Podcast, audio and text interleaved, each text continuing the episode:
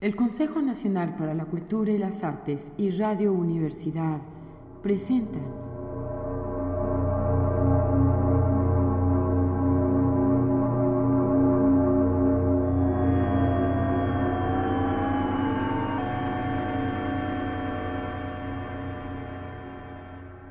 La llave del tiempo.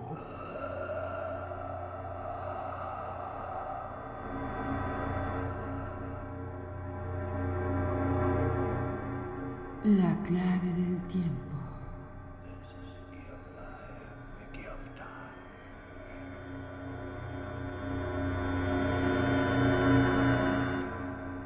La nave del tiempo.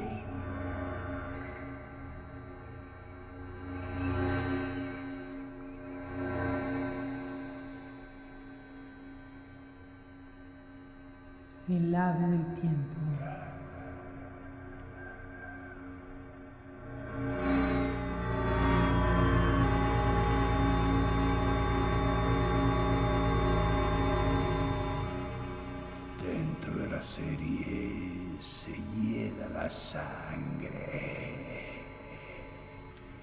La segunda parte y final del vampiro estelar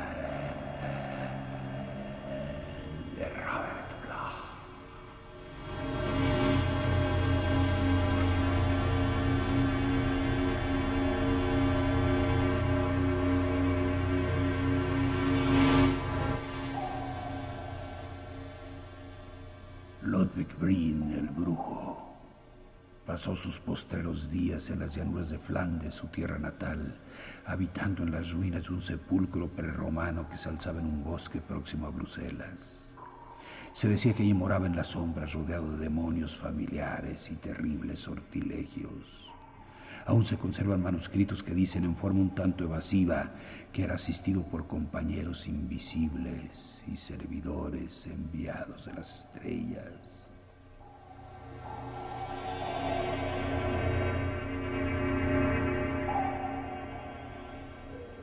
Los campesinos evitaban pasar de noche por el bosque donde él vivía.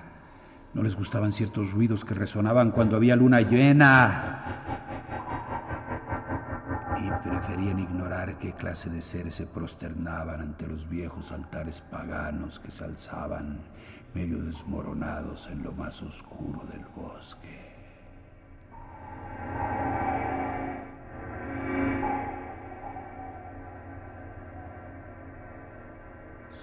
Como fuere, después de ser apresado Prim por los esbirros de la Inquisición, nadie vio a las criaturas que había tenido a su servicio. Sin embargo, antes de que terminara el proceso de Prim, saltó sangre fresca en los altares y también en el potro de tormento, pero ni con las más atroces torturas lograron romper su silencio. Por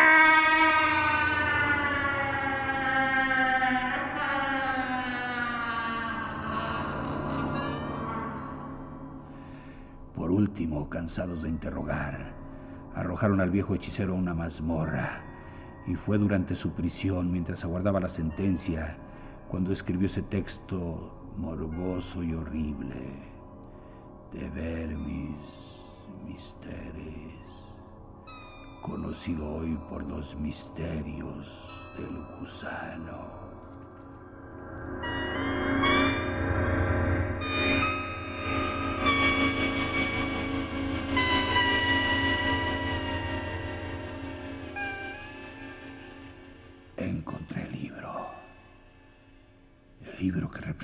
Un hallazgo fenomenal. Pero desgraciadamente no podía juzgar su contenido porque estaba en latín. Como solo conozco unas cuantas palabras sueltas de esa lengua, al abrir sus páginas mohosas, me tropecé con un obstáculo insuperable. Era exasperante poseer aquel tesoro de saber oculto y no tener la clave para descifrarlo. Más tarde tuve una inspiración. ¿Por qué no coger el libro y visitar a mi amigo para solicitar su ayuda? Él era un erudito. Leí en su idioma los clásicos. Y probablemente las espantosas revelaciones de Prin le impresionarían menos que a otros. Sin pensarlo más, le escribí apresuradamente y muy poco después recibí su contestación. Estaba encantado de ayudarme. Por encima de todo, Debía ir inmediatamente.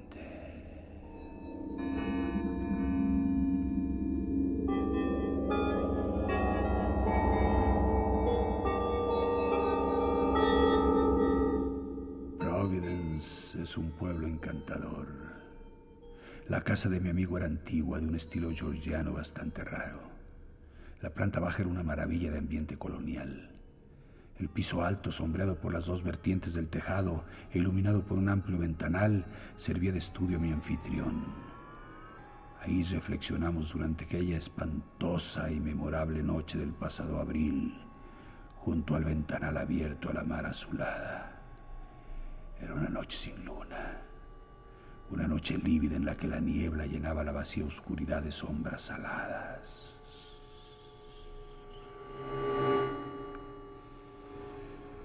Todavía puedo imaginar con claridad la escena. La pequeña habitación iluminada por la luz de la lámpara, la mesa grande, las sillas de alto respaldo. Los libros tapizaban las paredes, los manuscritos se apilaban aparte, en archivadores especiales. Mi amigo y yo estábamos sentados junto a la mesa ante el misterioso volumen. El delgado perfil de mi anfitrión proyectaba una sombra inquieta sobre la pared y su semblante de cera adoptaba a la luz mortecina una apariencia furtiva. En el ambiente flotaba como el presagio de una portentosa revelación. Yo sentía la presencia de unos secretos que acaso no tardarían en revelarse.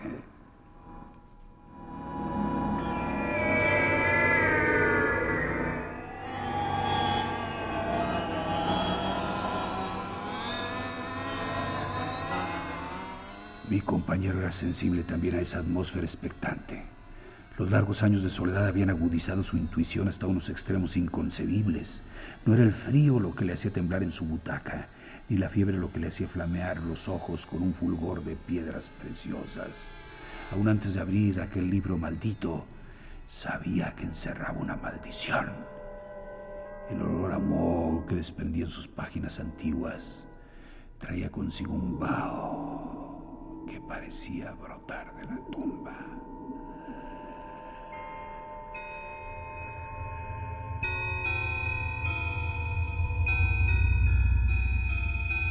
Sus hojas descoloridas estaban carcomidas por los bordes.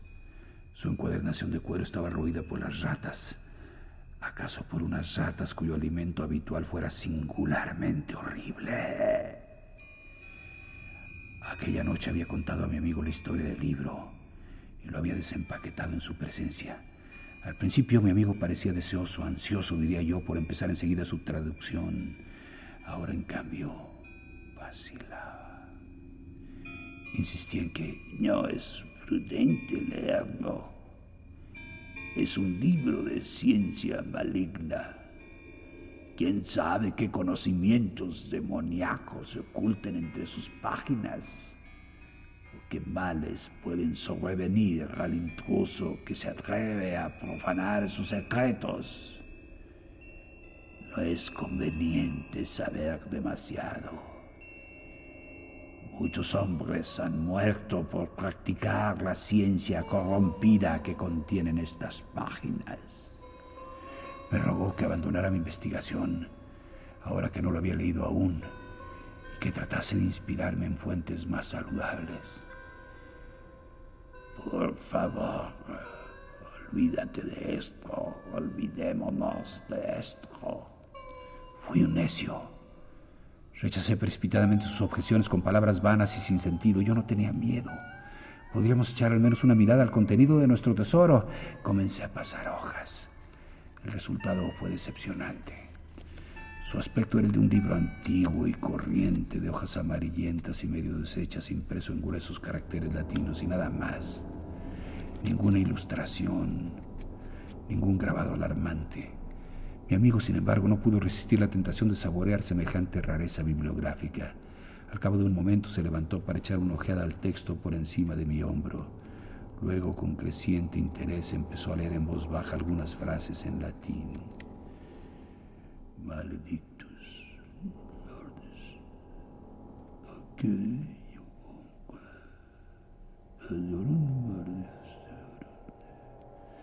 Por último, Vencido ya por el entusiasmo, arrebató el precioso volumen, se sentó junto a la ventana y se puso a leer pasajes al azar.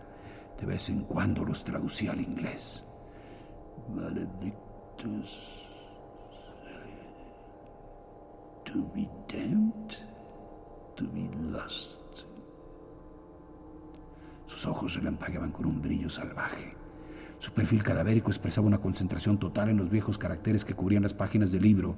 Cuando traducía en voz alta, las frases retumbaban como una letanía del diablo.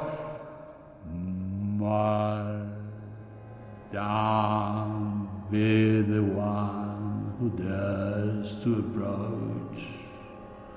the mistress of the world.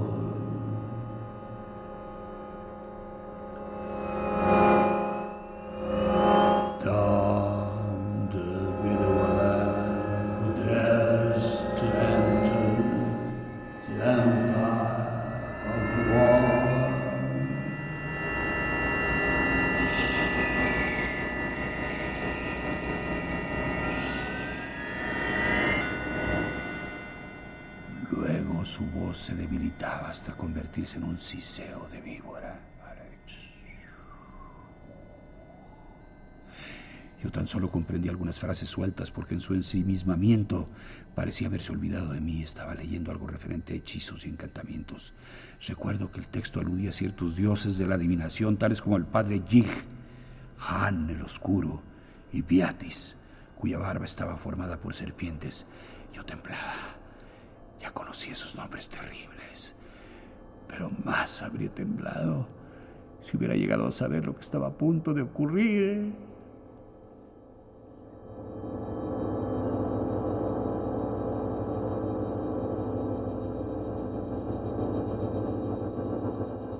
Y no tardó en suceder.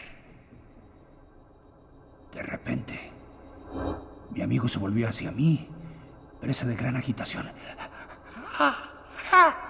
Con voz chillona y excitada, me preguntó, ¿Recuerdas las leyendas sobre las hechicerías de Prin y los relatos sobre los servidores invisibles que hizo venir desde las estrellas? Dije que sí, pero sin comprender la causa de su repentino frenesí. Entonces me explicó el motivo de su agitación. En el libro, en este capítulo que trata de los demonios familiares, encuentra la plegaria o el conjuro. Tal vez sea el que Prin empleó para atraer a sus invisibles servidores desde los espacios ultraterrestres. Ahora vas a escucharlo. Voy a leerlo.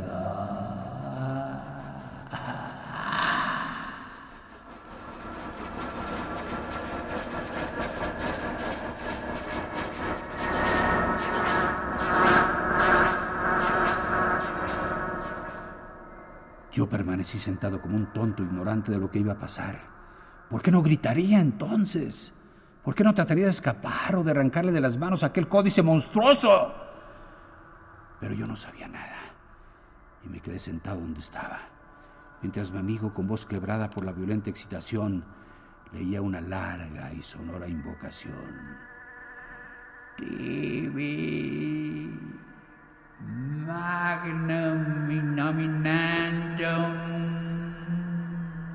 signa stellarum nigrarum et bufaniformis adoque sigillum. Ti magnum illuminando signa stellarum niglarum et faniformis salque sigillo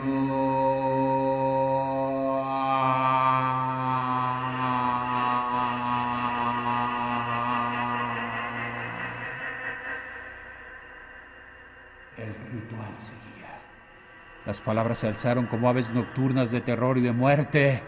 Te vanno illuminando silla estelar. Temblaron como llamas en el aire tenebroso y contagiaron su fuego letal a mi cerebro. Los acentos atronadores de mi amigo producían un eco en el infinito, más allá de las estrellas más remotas. Era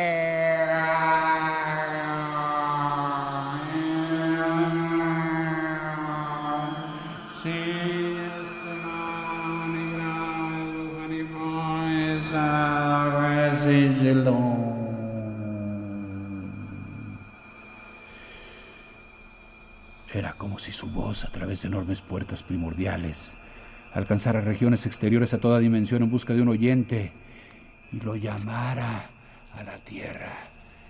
¿Era todo esto una ilusión? No me paré a reflexionar.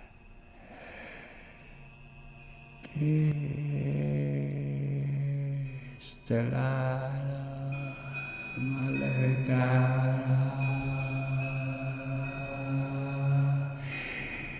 Y aquella llamada, proferida de manera casual, obtuvo una respuesta. Apenas se había apagado la voz de mi amigo en nuestra habitación cuando sobrevino el terror. El cuarto se tornó frío. Por el ventanal entró aullando un viento repentino que no era de este mundo.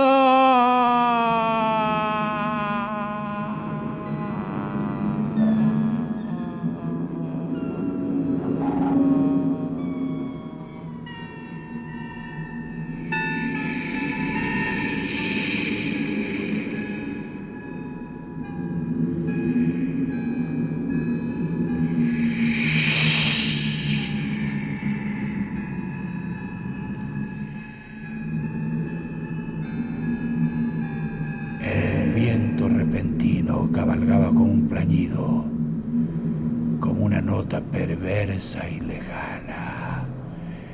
Al oírla, el semblante de mi amigo se convirtió en una pálida máscara de terror. Luego las paredes crujieron, las hojas de la ventana se combaron, se combaron ante mis ojos atónitos. Desde la nada que se abría más allá de la ventana, llegó un súbito estallido de lúbrica risa. Unas carcajadas histéricas que parecían producto de la más absoluta locura.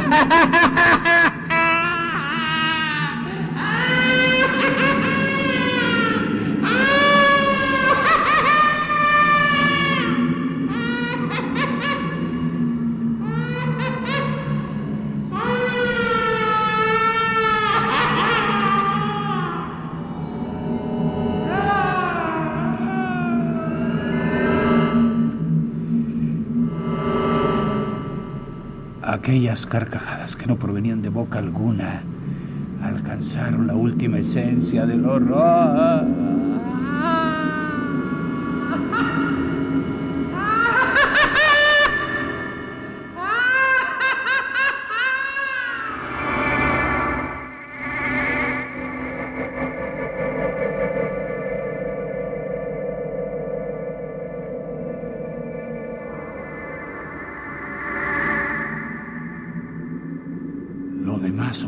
Velocidad pasmosa. Mi amigo se lanzó hacia el ventanal y comenzó a gritar, manoteando como si quisiera zafarse del vacío. ¡Ah!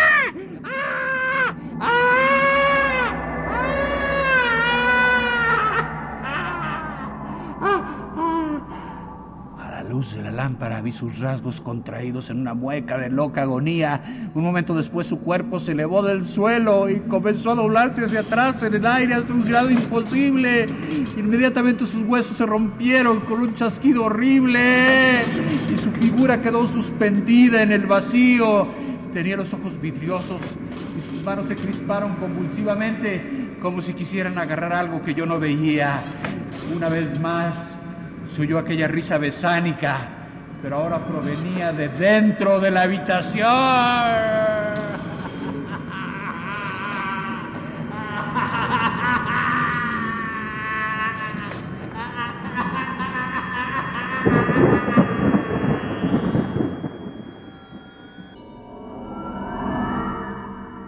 Las estrellas oscilaban en roja angustia. El viento frío silbaba estridente en mis oídos. Me encogí en mi silla con los ojos clavados en aquella escena aterradora que se desarrollaba ante mí. Mi amigo empezó a gritar. Sus alaridos se mezclaron con aquella risa perversa que surgía del aire.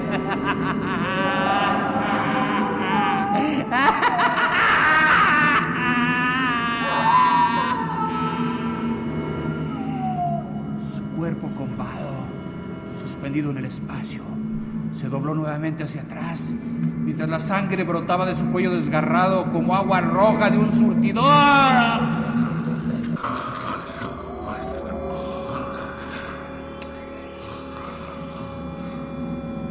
Aquella sangre no llegó a tocar el suelo, se detuvo en el aire y cesó la risa, que se convirtió en un gorgoteo nauseabundo.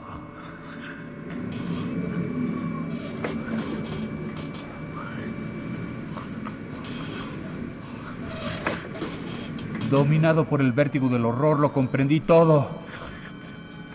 La sangre estaba alimentando a un ser invisible del más allá. ¿Qué entidad del espacio había sido invocada tan repentina e inconscientemente? ¿Qué era aquel monstruoso vampiro que yo no podía ver?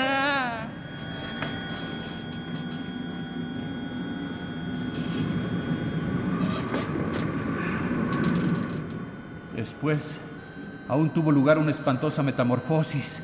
El cuerpo de mi compañero se encogió, marchito ya y sin vida. Por último, cayó en el suelo y quedó allí horriblemente inmóvil. Pero en el aire de la estancia sucedió algo pavoroso.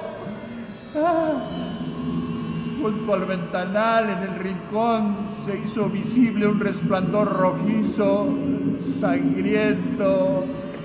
Muy despacio, pero de forma continua, la silueta de la presencia fue perfilándose cada vez más a medida que la sangre iba llenando la trama de la invisible entidad de las estrellas.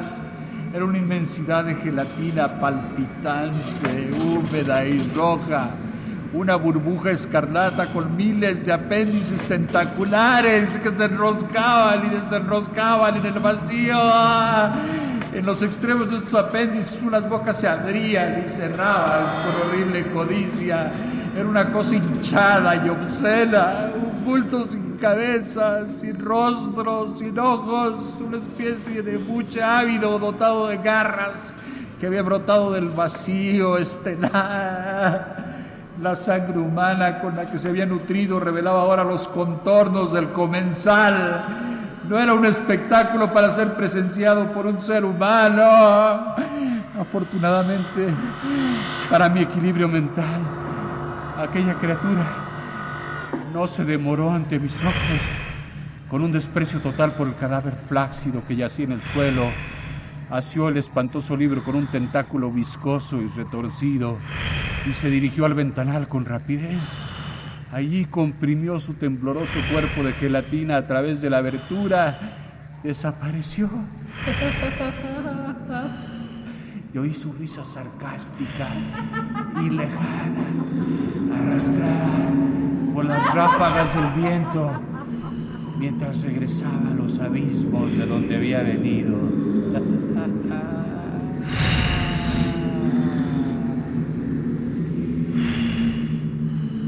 Eso fue todo. Me quedé solo en la habitación ante el cuerpo roto sin vida de mi amigo. El libro había desaparecido. En la pared había huellas de sangre y abundantes salpicaduras en el suelo. El rostro de mi amigo era una calavera ensangrentada, vuelta hacia las estrellas.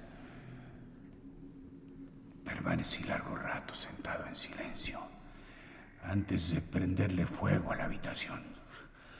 Después me marché. Me reía porque sabía que las llamas destruirían toda huella de lo ocurrido.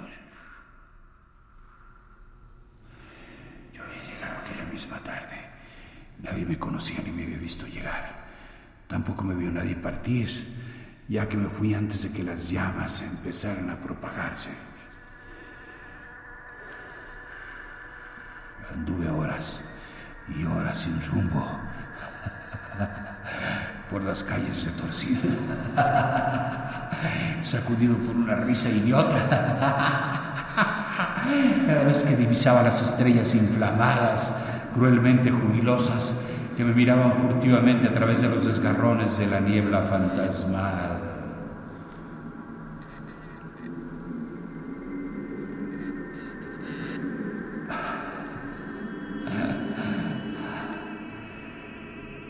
Al cabo de horas, me sentí lo bastante calmado como para tomar el tren. Durante el largo viaje de regreso estuve tranquilo y lo he estado igualmente ahora, mientras escribía esta relación de los hechos. Tampoco me alteré cuando leí en la prensa la noticia de que mi amigo había fallecido en un incendio que destruyó la vivienda. Solamente a veces por la noche, cuando brillan las estrellas, los sueños vuelven a conducirme hacia un gigantesco laberinto de horror y de locura. Entonces tomo drogas en un vano intento por distraer los recuerdos que me asaltan mientras duermo. Pero tampoco eso me preocupa demasiado, porque sé que no permaneceré mucho tiempo aquí.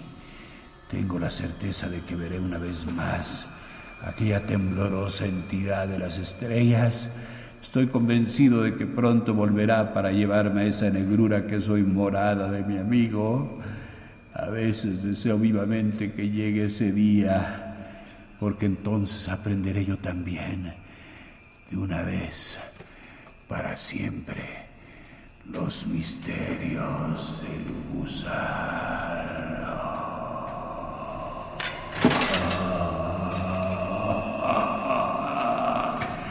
TV.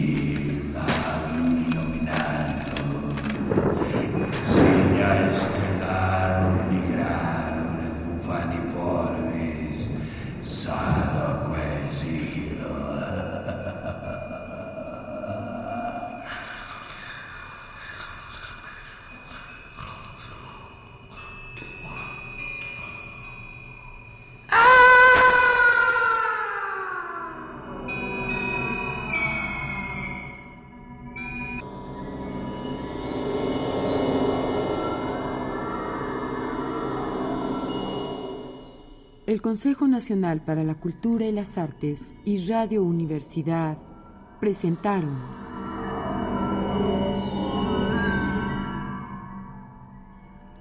La llave del tiempo.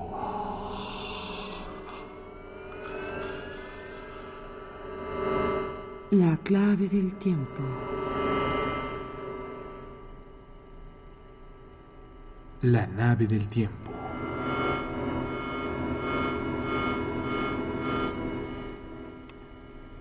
El ave del tiempo.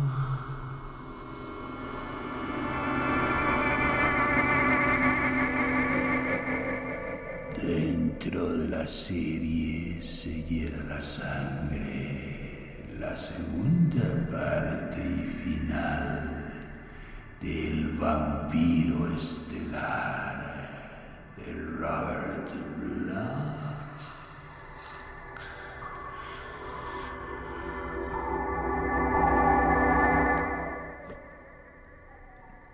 Narración, producción y dirección. Juan López Moctezuma.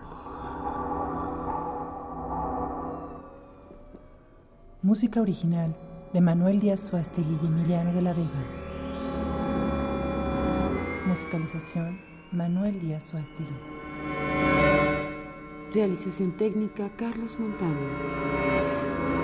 Locutoras. Patricia Illades. Y Monserrato Roslanda. Locutor Homero Bazán Longi. Producción general Patricia Illades.